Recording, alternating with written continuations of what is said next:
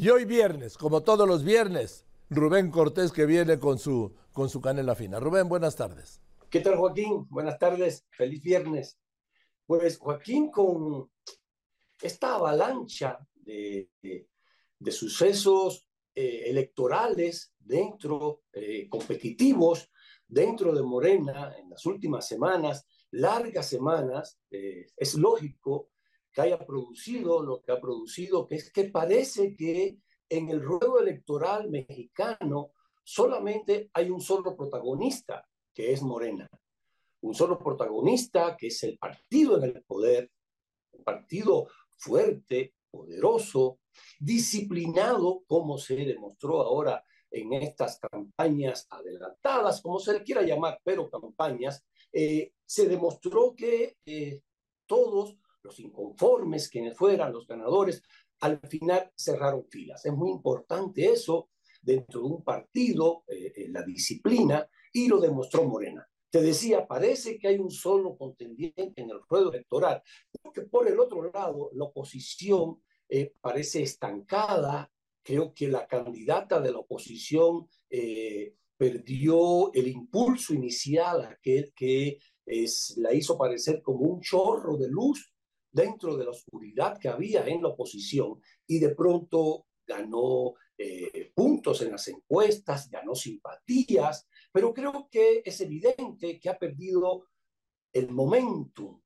Eh, de manera coloquial, alguien diría que se desinfló la candidata de la oposición. Yo prefiero decir que perdió el momentum, este término del latín que significa acción continua, creo que perdió, se ralentizó. Eh, el discurso que ha dado en las últimas semanas la candidata de la oposición, eh, creo, Joaquín, que es un discurso eh, errado porque está hablando de que México tiene sed de justicia desde hace décadas. Está centrando su discurso ahí y que ella se le impuso a los partidos. Ojo, las elecciones son entre partidos políticos.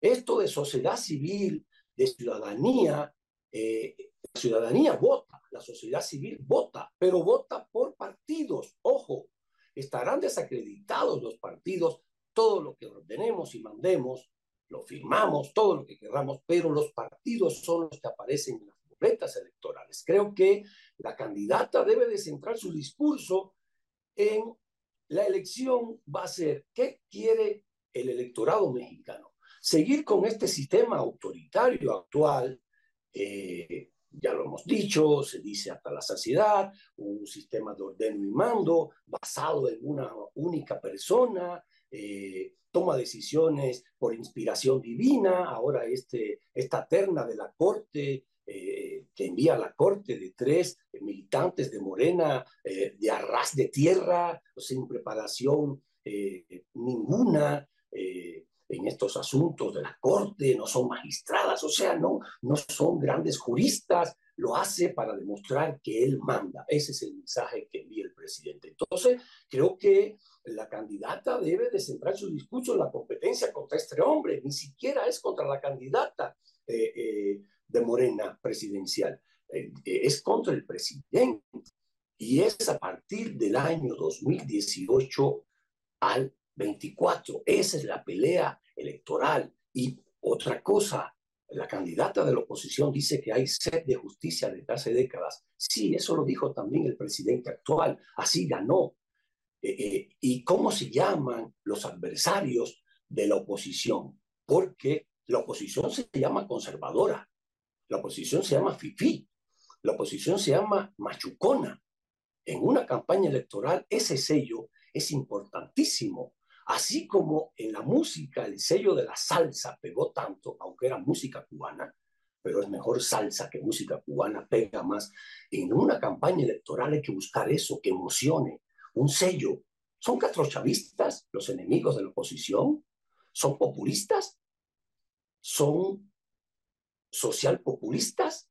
¿Qué nombre tienen? Hasta ahora no tienen nombre. En cambio, los opositores sí tienen nombre. ¿eh? Creo que creo que en algún momento la candidata de la oposición tendrá que recuperar todo esto, buscar un discurso, buscar un culpable, buscar un nombre para sus adversarios, es importante, y nombrar el desastre, reseñar el desastre que según ella y según la oposición hay en México y se ha registrado, con 53 millones de mexicanos sin seguro médico, con la clase media depauperada cada vez más. Para el 24, la cifra de asesinatos en el país, si hoy está en más de 170 mil, Carlitos Pena nos dirá eh, cuánto más o menos puede, eh, eh, se puede pronosticar de aquí a allá. Si hay tantos desastres del 2018 al 2024, ¿por qué centras tu discurso en el México de hace décadas? Creo que va a recuperar la candidata de la oposición eh, eh, aquel momentum que tuvo, lo ha perdido evidentemente, y los candidatos, los candidatos de la oposición en la ciudad, por ejemplo, eh, todavía están peleando, ya hay una candidata de la oposición. Ahí viva y coleando con, con, propaganda, con, evidentemente con recursos, creo que, creo que eh, viene un momento eh, del año para recapacitar, para reflexionar y la candidata de la oposición y quienes piensan dentro de la oposición deben de tenerlo en cuenta, Joaquín. Era lo que quería comentarte este viernes. Te quiero mucho y te mando un abrazo, como siempre, Joaquín. Gracias, Rubén. Hasta el próximo viernes.